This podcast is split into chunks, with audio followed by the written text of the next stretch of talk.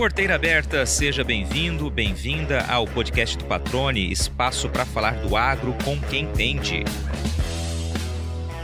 Médico por formação, pecuarista por vocação.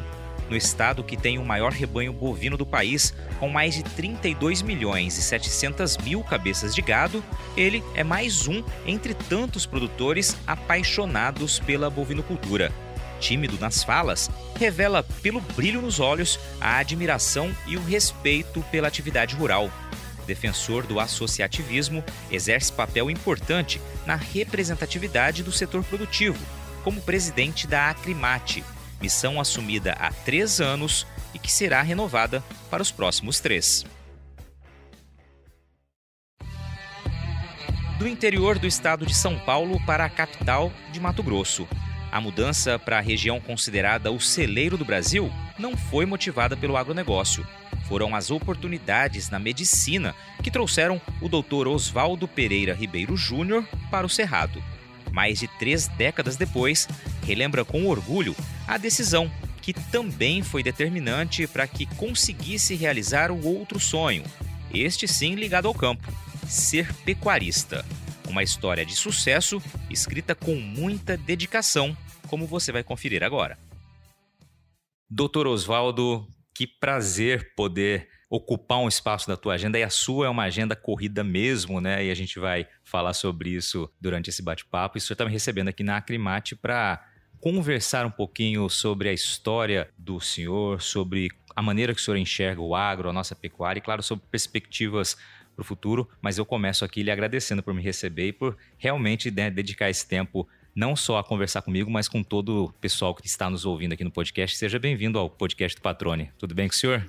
Tudo bem, Patrone. Eu que agradeço. Eu tenho que só que agradecer, parabenizar o seu trabalho. Para a gente é um prazer poder falar com você, contar um pouco da nossa experiência, da nossa história, para o nosso público, para o nosso povo, para o nosso pecuarista. Né? Então, para mim é um prazer muito grande trabalhar com você também. A gente teve alguns episódios juntos, né? Uhum. Alguns cases juntos, então a gente tem muita história para contar. Legal, né? Os episódios, aliás, lhe agradeço também mais uma vez sempre pela confiança, né? Pelos convites em participar dos eventos. Acho que o, o Arroba e Prosa foi um né, desses eventos, né? Com algumas edições ali e sempre o senhor muito gentil, muito participativo e muito presente. Acho que eu já destaquei isso algumas vezes pessoalmente e nos eventos em que a gente esteve. É, como o senhor faz questão né, dos eventos em que vocês promovem de estar de fato acompanhando e junto com a equipe. Né? Eu me recordo de umas algumas vezes a gente almoçar de pé ali durante o intervalo do evento e o senhor junto com toda a equipe mostrando que um time ele não tem estrelas. Né? Acho que esse é o recado e a mensagem que o senhor passava a cada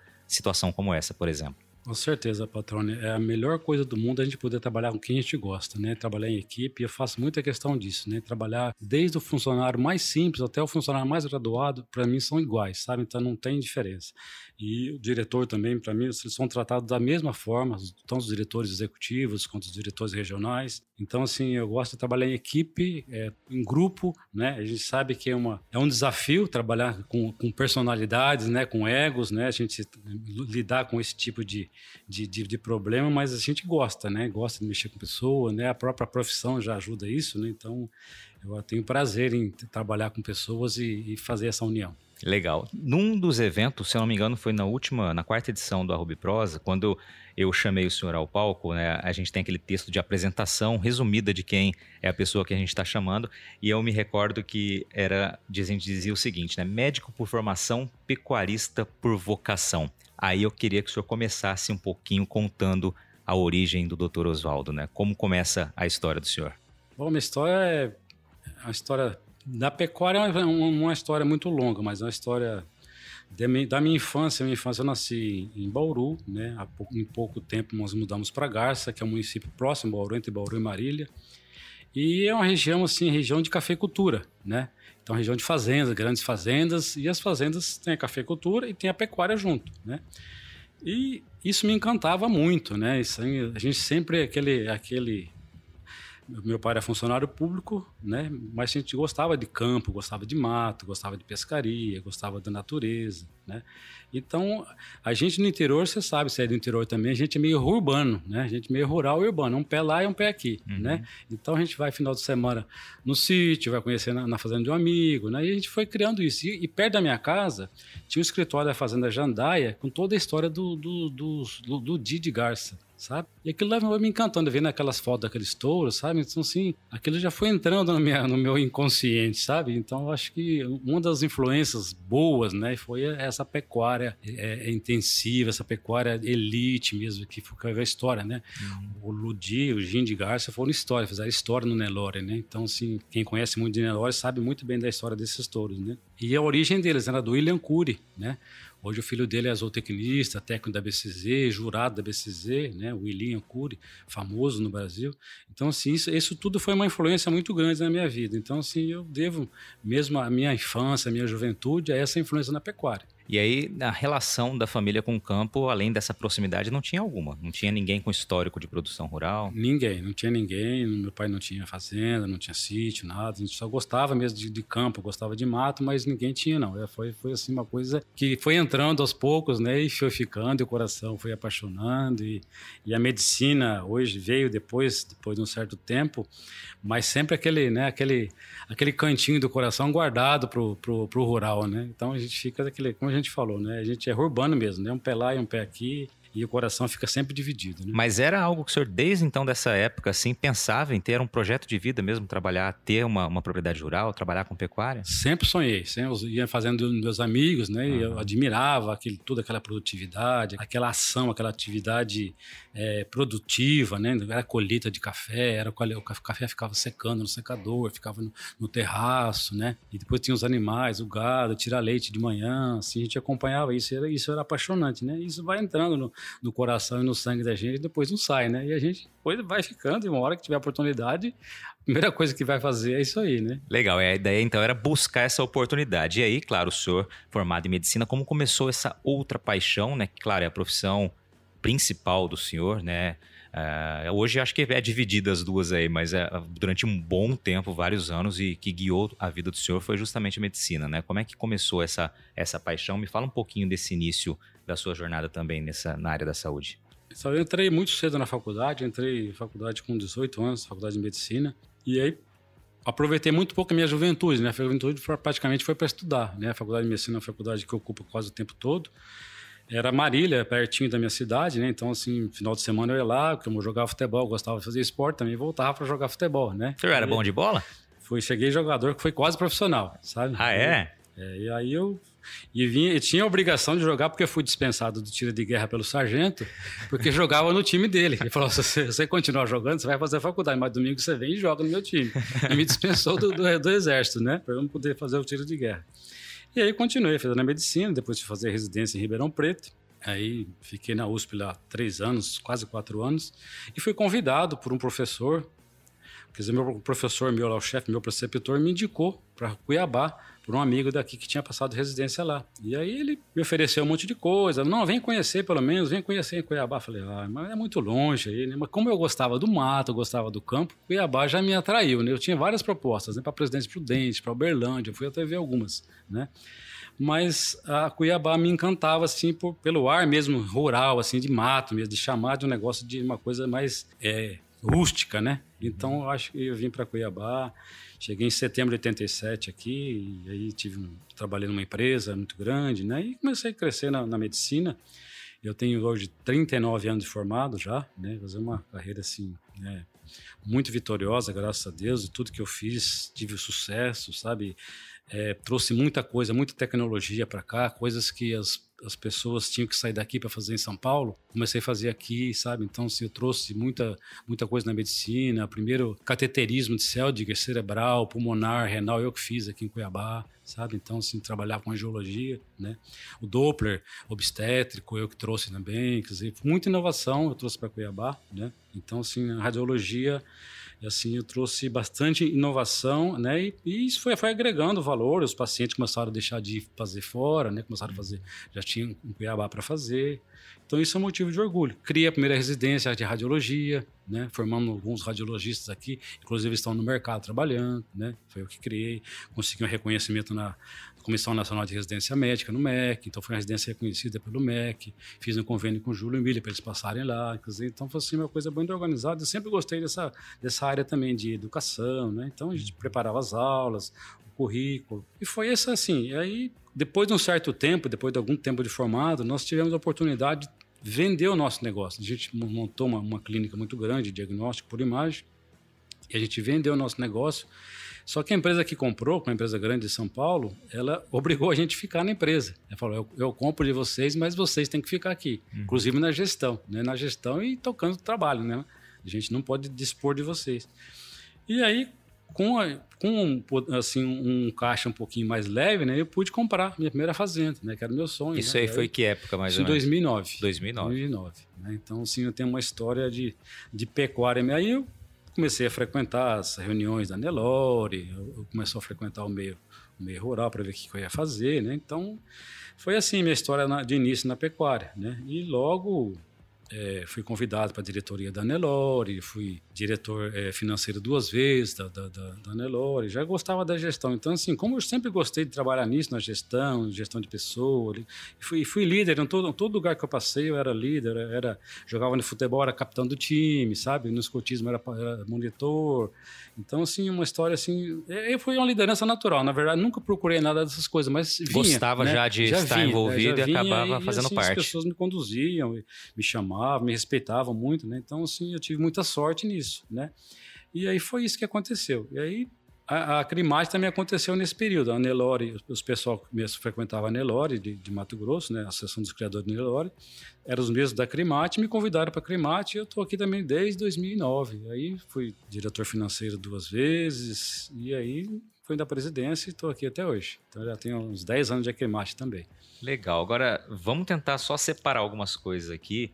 Uh, na, na, área da medicina, então a, a, principal ou a primeira especialidade do senhor era a radiologia. Isso, é isso, né? Isso. E aí o senhor trouxe toda a tecnologia que o senhor destacou. Hoje, como que é a vida do Dr. Oswaldo médico? Como que é o dia a dia? Como que é a rotina? Como que o senhor consegue distribuir, assim, dividir, né? Já que exerce também uma função tão importante quanto estar à frente da, da Acrimate, né? A associação que representa aí mais de 3.500 associados, mas que representa a pecuária de um estado que vive, né, basicamente, da, da produção agropecuária eu sempre consegui separar muitas coisas, nessas né? coisas assim que eu faço, eu consegui separar bem, porque também às vezes, além de família, né? Tem família, tem o trabalho, tinha, tinha a profissão médica, né? Tinha os plantões, né? E, e, e aí a, a, parte da pecuária, da fazenda. Então, assim, eu consegui separar muito bem essas coisas, né? Não, não, tra, não levava problemas de uma coisa para outra, consegui separar nos departamentos, né? Então, assim, as minhas coisas são muito estanques, né? Muito, muito, muito individualizadas.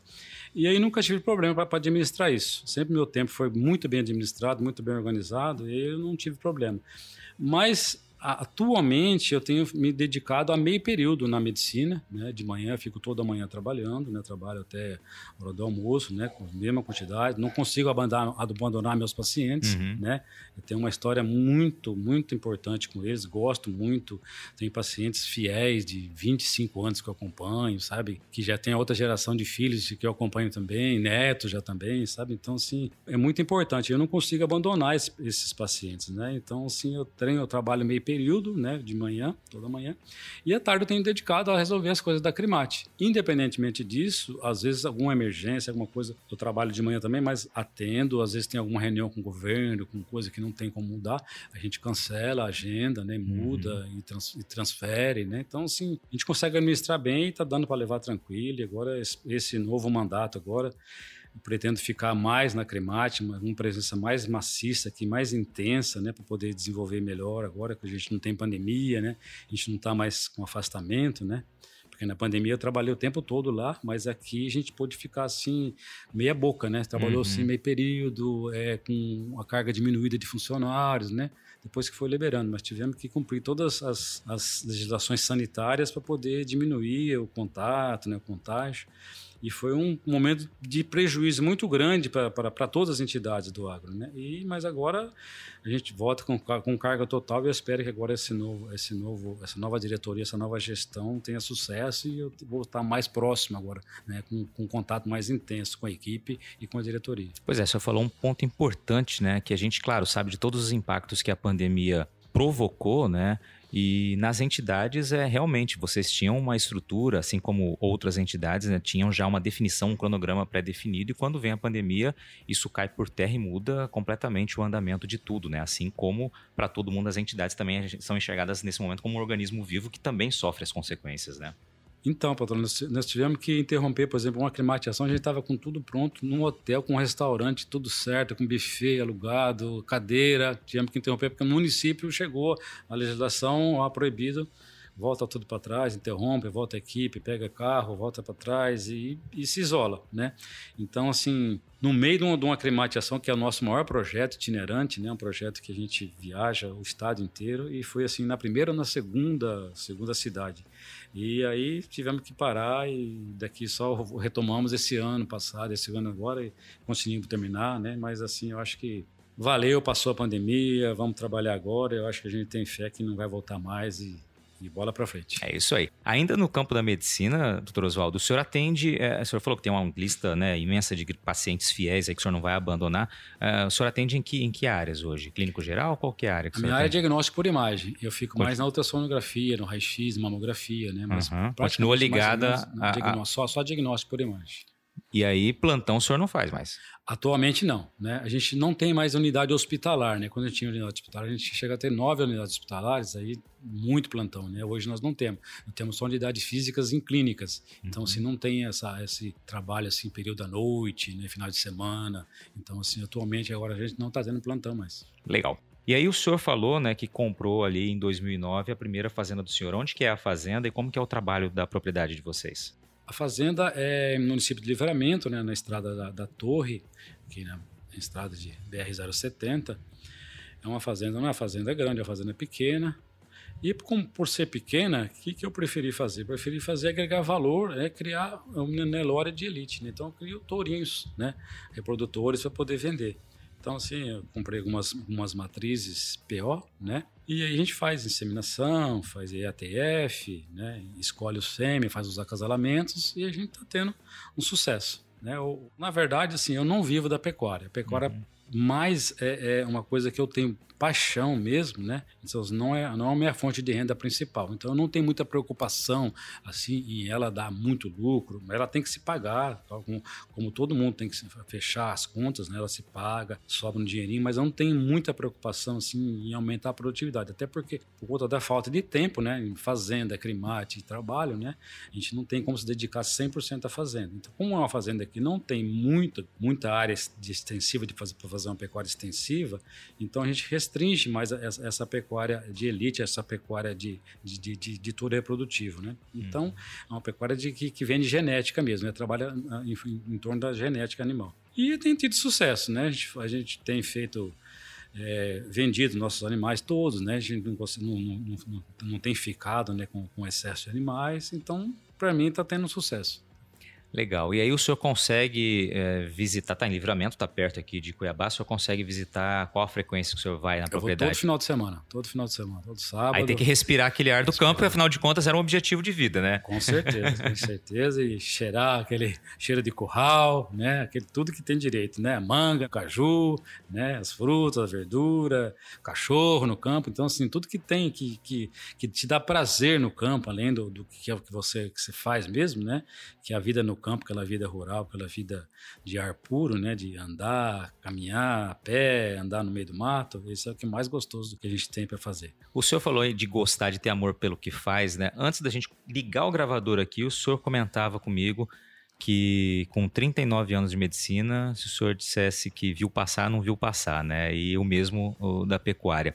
Isso significa, de fato, que é, tem amor empregado ali, né? O senhor realmente ama o que faz, as duas profissões aí que o senhor exerce É isso aí, é, patrone. É, assim, eu acho que fala assim, quem faz aquilo que gosta nunca trabalha, né? E, e, quem faz aquilo que gosta e ama aquilo que faz, então mais ainda, né? Então você não vê passar o tempo, né? A gente conta esses, esses anos todos, mas assim, se eu fosse mesmo registrar os momentos, não teria visto passar 15 anos, né? Então, assim, foram 39 anos de formado, mas é, anos intensos, né? Que duplicaram, né? Cada ano vale por dois. Então, assim, uhum.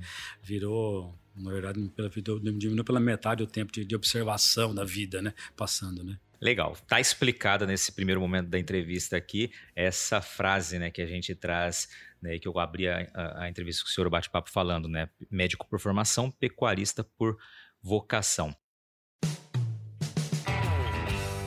Você já parou para pensar sobre quais são as semelhanças entre a sinuca e uma lavoura?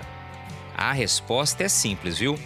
Tanto uma quanto a outra precisam de estratégia, ou seja, não adianta confiar apenas no seu taco. É preciso pensar na próxima jogada e de forma inteligente. E é para que você, produtor rural, tenha à disposição as melhores opções para construir a estratégia certa para encaçapar os melhores resultados que a Agrosol Sementes lança agora em outubro as cultivares de soja 2023-2024. O portfólio reúne diversas opções adaptadas a diferentes contextos e realidades de todo o cerrado brasileiro, com as melhores tecnologias dos principais obtentores do mercado. Para saber mais, é só acompanhar as redes sociais da Agrosol e acessar o portfólio pelo site www.agrosolsementes.com.br. E olha, Nunca se esqueça que uma safra inteligente começa com estratégia. Então, faça sempre boas escolhas para sua próxima tacada. Agrosol Sementes, germinando o futuro.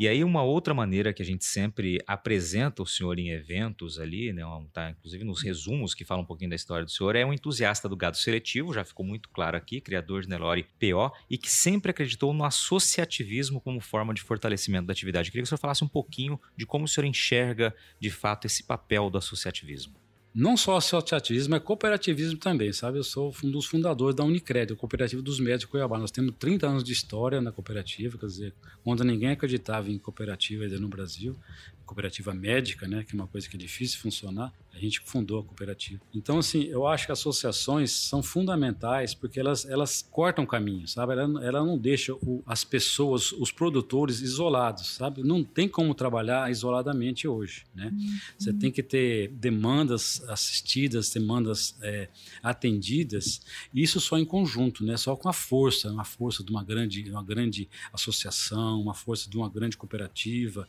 né? Só assim assim que você vai ter ouvidos, né? O, o, os governos, as, os, as lideranças, uhum. né? Como que o pequeno hoje tem um acesso a um, a um governador, por exemplo? Né, a, um secretário, um secretário de transportes. Como que um prefeito do município vai ter conseguir uma audiência? Então, assim, a gente preocupa com toda, com todo esse, esse contexto, né? A gente, com, com, com associativismo, como no, no, caso meu hoje na Cremate, a gente preocupa principalmente com aquele pequeno e médio produtor, que é aquele que não tem voz, né? Aquele que não tem condições de contratar um advogado para se defender, para conseguir um melhor preço, para poder ter orientação. Então, assim, a função do associativismo é essa: é olhar com mais cuidado para aqueles mais carentes, sabe? Deixar aqueles que precisam, que procurem a gente também, que tenham os mesmos direitos, mas assim, a força do associativismo é, é a união, né? É, é, é aquele, aquele poder de coesão que cria uma massa crítica de gente que vai criar um, um, número, né? Que vai ser valorizado esse número. Olha, eu tenho tantos mil associados que eu respondo, que eu defendo, então assim, eu vou ser ouvido, né? Isso é importante, é importante que eu acho que isso, isso, isso para mim assim, é a coisa mais importante. E, e outra coisa é o que, que, é mais, mais importante na vida da gente? A gente está sozinho, a gente está tá com os outros, né? Os amigos, os amigos, a gente troca experiência com os amigos. A gente, numa, numa associação, muito mais ainda, né? Porque a gente não, não concorre com eles. Eu vendo meu gado, a mesma coisa que meu vizinho, que meu, meu associado, é a mesma coisa. A gente não, não, é, não é uma atividade com, entre, com concorrência entre a gente, sabe? A gente trabalha junto, defende os mesmos interesses, o seu preço é o mesmo preço que eu vendo, quer dizer, eu não preciso esconder o preço que eu vendo para poder diminuir o seu, entendeu? Para poder ganhar mais. Então, assim, isso dá muito prazer em trabalhar nesse sentido, sabe? A gente não precisa ficar concorrendo com os nossos parceiros. Isso, para mim, é uma das coisas mais importantes. Às vezes, na medicina, é uma coisa diferente. Você tem concorrentes entre médicos, né? profissionais, especialistas. Um faz mais barato, outro faz mais caro. Um tem mais paciente, outro tem menos paciente. Mas na pecuária, não. Ou você é grande ou você é pequeno, mas você pode vender pelo mesmo preço do grande e do pequeno. Então, não tem problema. Então, é uma coisa que não, não interfere. Não, não, não é um comércio assim, predatório, sabe, entre a uhum. gente. Eu acho muito bonito isso aí no cooperativismo, no, no associativismo. E aí o senhor destacou, eu acho que é bem legal falar disso, né? Essa importância do associativismo, especialmente para os pequenos, médios produtores. O senhor até usou como a, a expressão, né, o exemplo de como um pequeno produtor vai, por exemplo, chegar a um governador de estado, levar essa demanda, se não pelo associativismo, né? essa força realmente, a robustez de uma entidade, por exemplo, como a Acrimate. Aqui em Mato Grosso, a Acrimate tem aí cerca de 3.500 associados, né, como eu mencionei anteriormente, mas representa, claro, toda a cadeia produtiva, todos os pecuaristas do estado. E são é, mais de 100 mil, são cerca de 110 mil propriedades que têm pecuária aqui em Mato Grosso, né? E a grande maioria de pequenos produtores. A grande maioria. É, nós fizemos um estudo, quase 80% dos produtores têm até 250 cabeças de animais. Quer dizer, são, são pequenos e médios mesmo, mais pequenos ainda, né? E esse é o que precisa, né, para não sair do mercado, né? Porque eles precisam de orientação. Então, nossos projetos hoje são voltados tudo à orientação.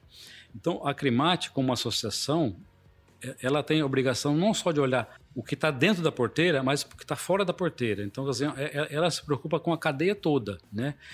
Orientar o produtor dentro da sua profissão para fazer o melhor possível, para ter o menor custo possível, para fazer o melhor produto possível e definir qual produto que ele vai vender daqui a 3, 4 anos. Orientar a ele, aos seus filhos, seus descendentes, o que, que vai acontecer com o mercado futuro. Isso é uma preocupação muito grande nossa. Depois, fora da fazenda também. O que, que tem? O que, que nós temos fora da fazenda?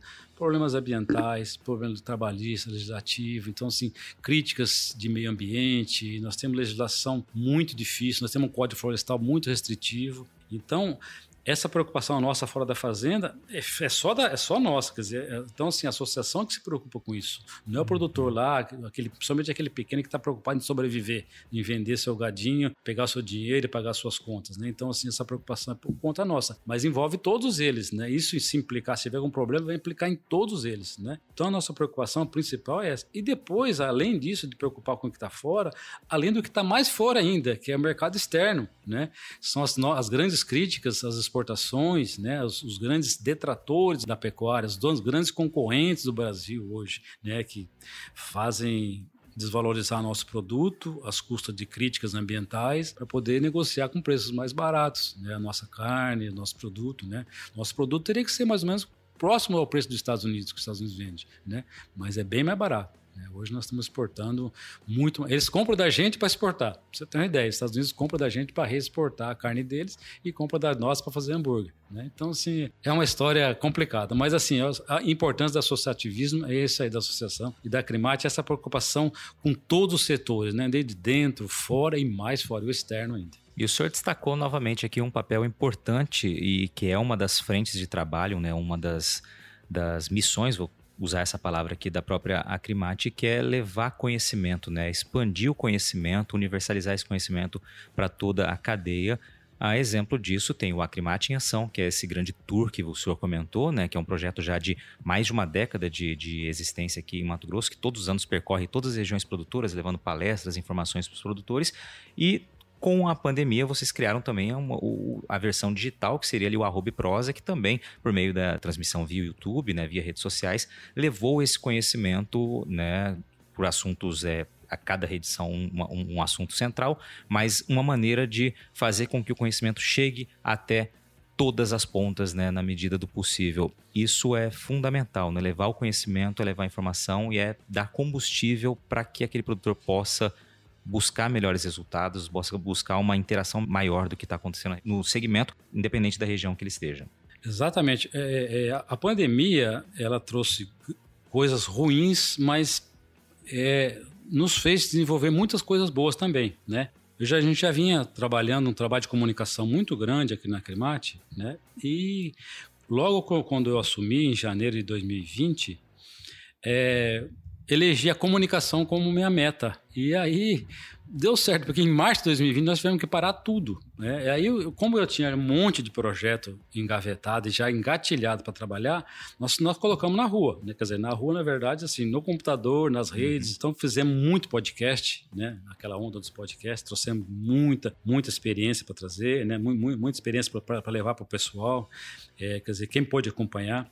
Criamos o podcast também, fizemos um podcast, nós já estamos com mais de cento e poucos episódios de podcast, quer dizer, uma coisa que leva informação a mais de 50 rádios no interior, quer dizer, a gente sabe que o rádio hoje ainda é, é o veículo que o, o, o, principalmente o pequeno pecuarista ouve no seu uhum. município, né?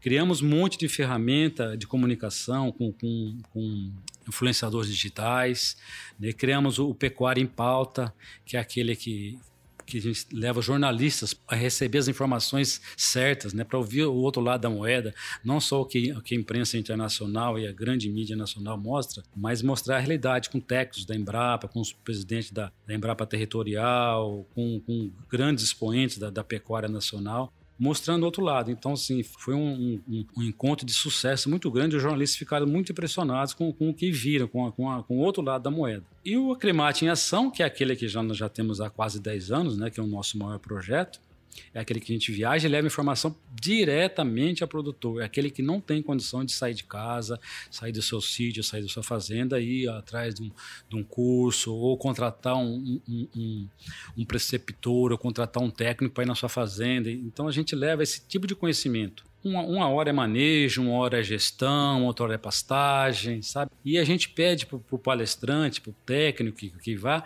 sempre adaptar, fazer uma customização da, da, da, palestra na área. Se é uma área de cria, uma área de recria, uma área assim de, de mais de, de engorda. Então, assim, ele se adapta à palestra dele, né? E, e, e tem dado muito resultado. A gente está mais de 40 mil participantes hoje nesses, nesses 10, 10 eventos, né? Desses 10, 10 anos de, de história, né? E o, com o sucesso também veio o Acricorte, né, que já fizemos no segundo ano, conseguimos fazer esse ano, apesar da pandemia, finalzinho da pandemia. O Acricorte, que é um projeto de muito carinho nosso, que reúne quase 80% do PIB da pecuária do Mato Grossense, né, que traz a informação aí para o grande, para o médio, para o pequeno, né, para os nossos associados. E aí é uma informação diferente, não só aquela informação técnica, que é aquela de pastagem, de semente, que é que ele já está acostumado a, a receber, né? Porque a gente se preocupa muito com aqueles quatro pilares da, da pecuária moderna, né? Que é nutrição, genética, sanidade e manejo. Sempre essas informações vão estar nos nossos cursos. Mas a gente preocupa com outra área agora, que eu acho que é o quinto tripé, que é o mercado né? Que é um mercado a gente não pode ficar alerta. Então, assim, hoje eu colocaria um quinto tripé na pecuária moderna, é explicar para o pecuarista o que, que vai acontecer hoje no mercado, o que, que, que tem de futuro, o que, o que, o mundo está mexendo hoje na sua fazenda, o que, o que vai interferir na sua produtividade. Você, se você tem chances de ser excluído do mercado, né? Daqui a dois, três anos. Então, assim, a gente estimula o produtor a trazer seus filhos, seus, suas filhas, os jovens. Então, assim, o, o Acrecorte é uma coisa mais de vanguarda. Então, a gente tem temas técnicos e temas que vão mexer com a cabeça do, do, do produtor, né? Mexer com a cabeça do jovem, estimulá-lo a, a, a a estar tá com a cabeça aberta, a abrir a pecuária para novas tecnologias, a inovação, a você estar tá alerta às suas contas, aos seus resultados, né? colocar não só no papel de pão, mas como fazia antigamente, mas hoje você colocar no computador, numa planilha, né? trazer uma, uma, uma, uma experiência de fora. Então, ouvir simplesmente o que está se fazendo no mercado, qual que é o consumidor do futuro hoje, e se ele vai comer carne, ele vai continuar comendo carne, qual é a tendência da carne hoje, se a carne, se a carne sintética, se não é a carne sintética, se você é um, um, um nicho de mercado. Então, assim, nossa preocupação com a Acricorte hoje é trazer esse tipo de informação, é a inovação e abrir a cabeça do produtor para nova tecnologia. Muito legal, doutor Oswaldo. E assim, investir em comunicação realmente é um investimento. O senhor já disse essa frase várias vezes, né? Em entrevistas, em eventos aos quais eu participei junto ao senhor. Realmente é um investimento, eu entendo assim também. Parabéns por essa visão. E o resultado é esse que o senhor mostrou aí, né? Realmente levar conhecimento por meio dessa comunicação. Ah, falando ainda em comunicação, acho que tem um gancho legal, porque a comunicação, mais uma vez, vai ser muito importante no próximo ano por conta de uma fase nova que a pecuária mato-grossense vive, né? A gente está agora em novembro finalizando aí a última etapa de vacinação contra a febre aftosa. A partir do ano que vem, Mato Grosso não vacina mais, assim como alguns outros estados, buscando nos próximos anos né, ser reconhecido internacionalmente como área livre de febre aftosa sem vacinação. Estado que já está há quase 30 anos, né? São 26 anos sem nenhum caso da doença. E o pecuarista sempre ali vacinando, né, com metas, com, com números aí muito expressivos, acima de 99,8%, 99,9% de imunização. É, como vai ser esse próximo ano nesse ponto? Como vai ser daqui para frente? Eu queria que o senhor falasse da importância da comunicação e desse passo para a pecuária mato-grossense. Como o senhor enxerga isso? É, o problema sanitário, o patrono, o problema sanitário é, é para a gente é o problema que mais impacta né, na, na, economia pecuária. Né? Qualquer é, problema que ocorrer na Indonésia impacta no preço da nossa arroba aqui. Então, assim, é uma coisa muito importante, a gente fica muito preocupado com isso. E quando o mapa veio com essa, com essa, com essa solicitação da gente retirar da, da vacina, nós estamos desde 96 sem nenhum caso de aftosa, né? E a gente ficou muito preocupado, a gente teve muita resistência entre os produtores. Hoje ainda tem muita dúvida, né? Muita, muita pergunta ainda fazem para a gente, né? Por que, que a gente apoia essa retirada? Não é que a gente apoia, a gente teve que apoiar é, as medidas que serão efetivadas, são mais de 110 medidas efetivadas que ainda não foram completas, né? E precisam ser feitas pelo Estado e pelo, pelo Ministério da Agricultura e Pecuária, né? E para poder ser, ser efetivada essa retirada. O, o que a gente deixa tranquilo é que os vetores, os outros animais, né, que não, não há vírus circulante porque o porco, que não são vacinados, né, os animais javali, não tem nenhuma doença, né, então assim, são os marcadores que ficam rondando, né, se, bloqueando a, a fitosa, né, então a gente, a gente tem certeza nossos países vizinhos também nós temos uma preocupação muito grande, né? Nós temos aí muita fronteira seca com a Bolívia, né? A gente sabe que a Bolívia não é um país de recursos financeiros muito grandes, né? então sim tem necessidade. A gente tem mandado várias equipes de ajuda, vacina, dinheiro para eles via FESA, né? Também nossa preocupação é que venham os animais, mas eles nos deixaram muito tranquilo também que não tem casos lá, não tem vírus circulante. E essa necessidade do mapa de, de retirada da, dessa vacinação é porque a gente, apesar de hoje o país exportar produtos alimentícios e outros produtos para 219 países no mundo, né? A gente precisa abrir novos mercados, porque a gente fica restrito ao mercado China, né? A gente fica muito restrito, a gente fica muito na mão de um país só, de um complexo China-Hong Kong, né? Que absorve quase 60% das nossas exportações. Então a gente precisa abrir novos mercados. O mercado japonês é um mercado muito grande, o mercado coreano é muito grande, e eles só compram sem vacina, né? Então, assim, a gente precisa estar alerta e, e, e atender essas demandas dos do, do, do nossos governantes, do, do, daquele que se preocupa com o nosso mercado, de abrir novos mercados por conta desse, dessas demandas. De qualquer modo, a gente está alerta, a gente tem outros, né, a gente tem um, um, sistema de defesa sanitária muito bom, não então os, os órgãos sanitários, o INDEA, nosso estado é muito bom, nós temos um fundo né, de, de emergencial também muito bem organizado, com dinheiro em caixa. Então, assim, estamos preparados, alertas, sempre preparados, preocupados, mas a gente tem certeza que vai dar tudo certo. Disse muito que vai ser a troca, a substituição da vacina por uma outra ferramenta que é a vigilância mais constante. Isso atribuída aos pecuaristas e, claro, o Estado cumprindo o seu papel, como o senhor disse, são mais de 100 ações aí que, que é medidas implementadas, nem todas ainda implantadas, mas em processo de. Eh, o senhor concorda com isso? É substituir a vacina por essa outra ferramenta que é a vigilância mais ativa ainda? Com certeza. Eles disseram para a gente que a gente ia ser protagonista, mas eu acho que os órgãos de defesa vão ser protagonistas. A gente vai, a nossa função é informar o mais rápido possível se houver qualquer suspeita. Uhum. Essa que a gente vai trabalhar muitos pecuaristas para poder deixar uma coisa assim mais clara possível e mais imediata possível para a gente poder controlar se houver algum foco. Né? E trabalhar um serviço de, de, de, como você falou, um serviço de comunicação muito grande, muito forte, que a gente já está fazendo, né? Via, a gente está fazendo via mapa, uma parceria com a Famato, usando todas as nossas redes, né? Crimate, Famato, FESA e mapa, para poder essas medidas ir, ir, ir sendo implantadas devagarinho, né? E o produtor ficar tranquilo também, ser orientado, né? E ser um, um, um observador também contínuo do que está acontecendo dos seus animais, né? Não deixar qualquer suspeita para trás, né? E, e, fazer a notificação para os técnicos, né? Nós temos uma defesa sanitária, como eu falei, muito organizada e vai estar tá cada vez mais pronta e mais equipada para isso. Você está ouvindo o podcast do Patrone. Agroinformação com quem entende. Doutor Oswaldo, agora na sexta-feira, dia 11 né, de novembro, acontece a eleição da Acrimate, eleição em chapa única, então o senhor né, vai ser reconduzido ao cargo por mais três anos, né, completando aí um novo triênio 2023-2025. O que, que o pecuarista mato-grossense aqui pode esperar dessa nova gestão? Quais são os focos de atuação dessa nova diretoria que será eleita né, em chapa única, como eu disse, agora na sexta-feira, dia 11?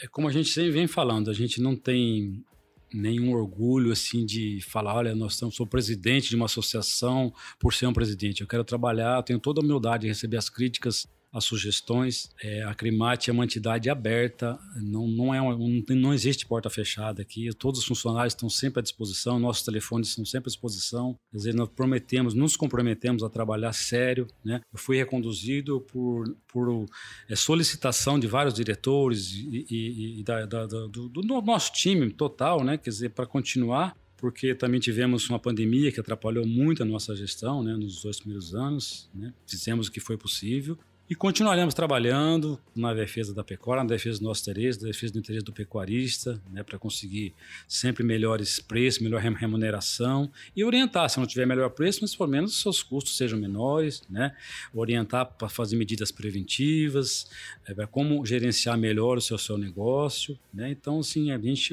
tem muito orgulho de representar essa classe, né, eu, assim, me orgulho muito de falar que a gente consegue alimentar um bilhão de pessoas no mundo afora. Essa é uma classe que não parou durante a pandemia inteira. Então, sim, é uma coisa, uma coisa importante, muito importante de falar. É bonito até você falar que o pecuarista ele trabalha de sol a sol, 24 horas por dia, 365 dias por ano. E é para ele, a gente tem todo, todo esse carinho, é para a gente que a gente vai trabalhar continuamente com todo o desafio, com todos os problemas que, que ocorrerem, a gente vai tentar minimizar, mitigar esses problemas. Legal. Tem mudança grande na diretoria agora ou não? Algumas coisas, algumas mudanças pontuais, assim, mais por necessidades de renovação, de oxigenação e, alguns diretores vão ser trocados e tal. Mas assim, na maioria, do, né, a gente vai manter os, os diretores regionais, grande parte. Então, a gente está uma equipe muito boa, que já conhece a região. Viajamos lá com um projeto nosso de conhecer e fortalecimento de diretoria, fizemos agora no segundo semestre. Né? Então, viajamos por vários municípios, fortalecendo essa, presença, é, abrindo a Climate para o Estado, para, para o produtor. Quer dizer, então, fortalecendo o diretor regional, para não precisar o produtor sair da sua propriedade, vir até a Cuiabá, poder ter, uma, ter a sua, sua demanda resolvida. Então, assim, a gente fortalecendo o diretor regional, significa ter uma climate em cada município, em cada região. Né? Então, uhum. assim, com certeza nossos diretores vão estar bem representados e vão representar muito bem a pecuária na sua região. Quantas regionais vocês têm? Nós temos 13 regionais. 13 regionais. Aí fortalece cada um desses diretores justamente para fazer como o senhor falou, né? Deixar ali um acrimate ali presente em cada região.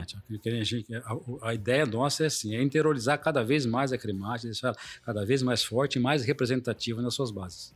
Maravilha. Doutor Oswaldo, para 2023, claro, o setor produtivo como um todo, a pecuária não é diferente, ainda mais aqui em Mato Grosso, né? Tem uma apreensão muito é, clara, né? E muito que não é novidade para ninguém, né? Que há uma apreensão muito grande com o futuro político do país, né? Com uma nova gestão que não era aquela que o setor apoiava. Como o senhor enxerga esse momento e, e o futuro? É um momento de muita preocupação, de muita incerteza. A gente sabe, todo mundo sabe, que o, o produtor rural ele é muito conservador nos seus costumes em, em, todas as coisas, inclusive na política. Né? Ele não gosta de mudanças radicais, ele não gosta de, de, de mudança de rumo, porque no, nossos projetos são todos de longo prazo. Né? Não tem como você fazer uma coisa daqui a três, quatro meses. Então não é uma coisa que você vai resolver e mudar o seu, o seu rumo de uma hora para outra. Então o que, que a gente precisa, independente do governo?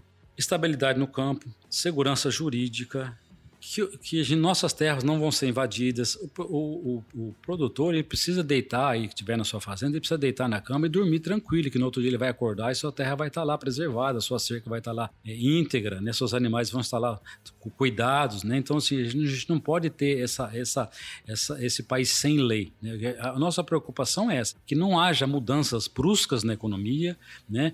que a gente tenha um rumo, um ciclo, que a gente tenha cuidado, a gente tenha direcionamento. A gente, isso que a gente precisa.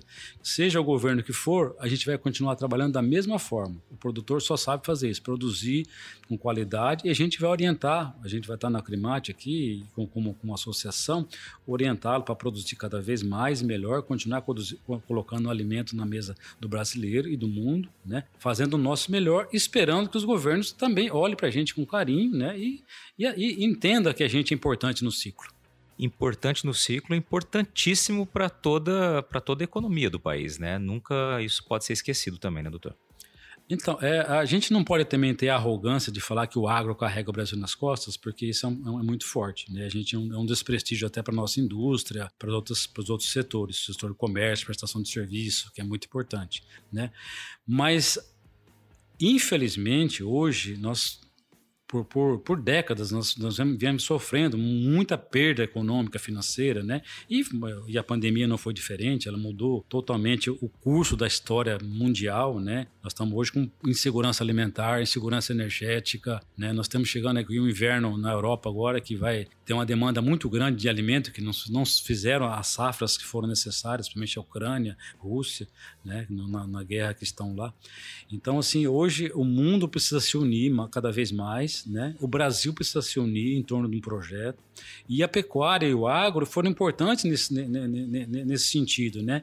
De trazer divisa, de pagar essas contas, né? Apesar de é um PIB importante, mas é, é, o país precisa desenvolver as outras áreas também. Então nós precisamos de políticos hoje que desenvolvam, que façam o Brasil crescer, que tire o Brasil do, que coloque o Brasil nos trilhos, que tire o Brasil da inércia, que todos os setores desenvolvam, não só o agro, que se virou, correu atrás, trabalha, tudo, mas que todos os setores, industrial, comércio, serviço, que trabalhe, que tenha produtividade para o nosso, nosso país ser o que merece ser e a população merece, que, que mereça ter os governos que, que tenham.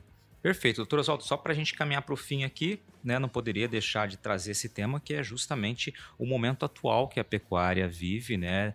Momento em que realmente os custos, como o senhor acabou de destacar ali, subiram demais e muitos pecuaristas, né, os produtores, estão realmente preocupados com a questão econômica da atividade.